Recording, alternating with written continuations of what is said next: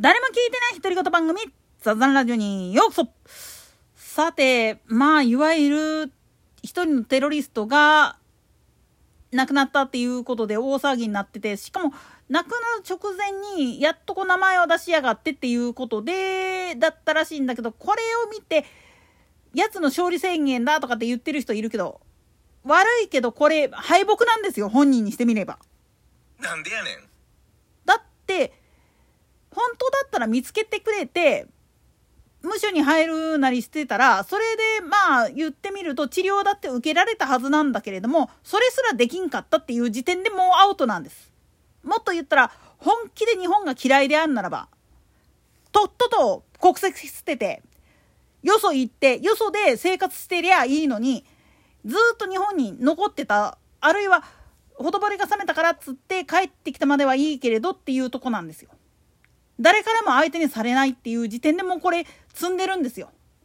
逃げおおせたんじゃなくって、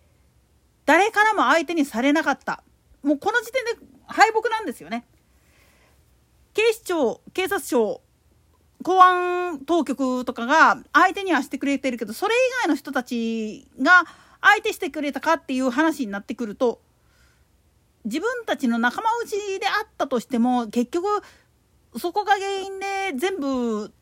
芋づる式に暴かれてしまうといろいろ厄介なことが起きてしまってっていう風になったらもうその時点で積んでるんですよね。つまり悪いことをやって逃げおおせたって言ってるけれども逆もしかりなんですよね。とっとと捕まって罪を償うチャンスをください。そう言おうと思ったけれども誰からも相手されなかった。だからもうどうしようもなくって言っただけど最後まで言えなかったっていうだけの話なんです。おいらねこういうまあネタやるときになぜあえて名前を挙げたりしないかっつったらその名前を挙げること自体がもうすでにそいつに対する敗北宣言なんです。名前を広げないためにはここで止める。たとえまあ言ってみると指名手配犯で公開捜査されてるような相手であったとしても個人となった以上はもう上げる必要ないんですよ。なんでやねん。もっと言ってしまったら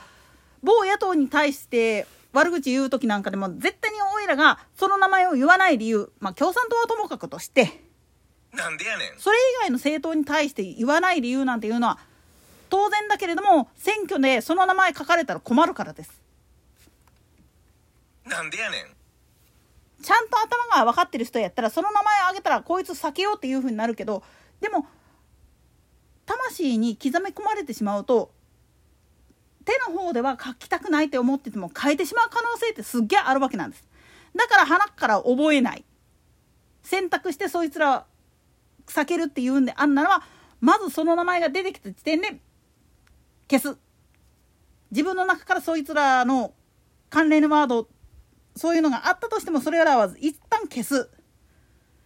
その上で喋る時にはこういうやつがいたけど名前は挙げないでおくわねっていう形で喋るっていう形をとってるんです。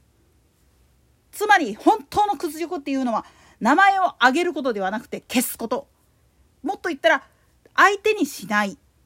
もっと言ったらたとえそれを告白したとしてもあんた誰？で終わりにしてしまうっていうのが一番本人にとって屈辱なんですよ。もっと屈辱的なことを言ってしまうと著名人であったとしてもたとえまあこっち側が知ってたとしてもだから何？でお前何様やったっけ？っていうふうに言われるとどんな著名人でもへし折れます。たとえまあ言ってみると超有名な名前を挙げられたとしても世代を経てしまうと教科書に載ってるけれども何してた人だっけっていうふうになるのは当たり前なんですよね。まあ一番分かりやすく言ってしまうと本当に阪神・大震災の記憶っていうのも俺らの世代やったら俺らぐらいの世代の人間やったらリアル体験があるから分かるけれども今時のコーラっていうのはリアル体験がなくってかつ教科書に載ってるレベル程度のもんなんです。これ東日本大震災もそうなんです。それが今能登で起きてる。で能登の人たちっていうのはこうなることが分かっていたから反発してたんだとかって言うけどそうじゃなくって結局どういうふうにしたら自分たちの町屋を発展させられるかっていう部分において行政そのものが力がなくって結局すがるしかなかったっていういきさつがあるそしてすがってはいるけれどもそこに反発する人たちらによって阻害されてきたっていう歴史があるここのせめぎ合いによって実は救える命も救えないっていう状態になってしまってるんだっていうことに気づかない人の方が圧倒的に多いわけなんです。つまりリアル体験っていうのがすごく希薄になればなるほどあんた誰になってしまうんですわ。まあ、馬娘の3期で北さんブラックが走ってる最中に途中で抜かされたやつのこと「誰やあいつ!」っていう風なセリフを言ったりする場面があるんだけどあれと全く一緒なんです。なんでやねんつまり自分たちの意識の中からその名前がすっぽ抜けた状態になってると当然だけれども覚えてらんないんですよね。勝ち馬の名前を挙げてくださいって言われてスッて上がる人っていうのは相当集中してレースも見てたしまたそういう風な情景を落とし込むのにあえて名前を伏せたっていうところを考えると肉演出だねって言えるわけなんですよ。後で調べる時にね。でだけどリアルを知らない人間からするとそう思うよねっていう風になってしまうわけなんです。だから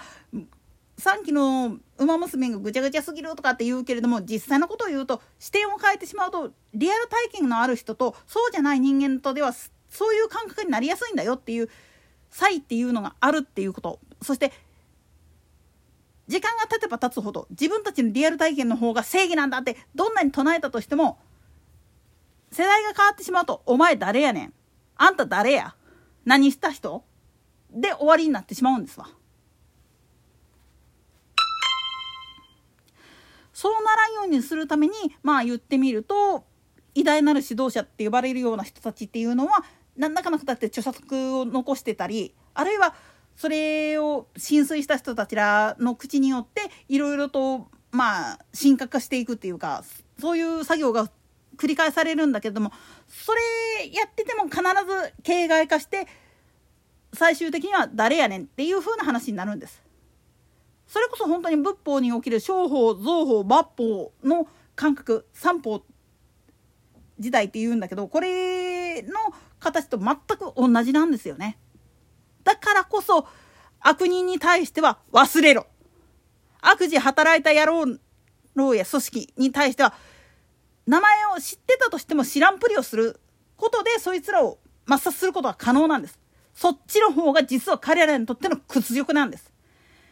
名前を覚えてでやるだけではなくて中身を空っぽにしてしまう場合によってはだから何って言ってしまう状態になったら本当にそこにいる人たちっていうのは言ってみれば最悪人々から捨てられた存在っていう風な形で処理されてしまうんですよね。記憶の中からも記録の中からもどっちでも。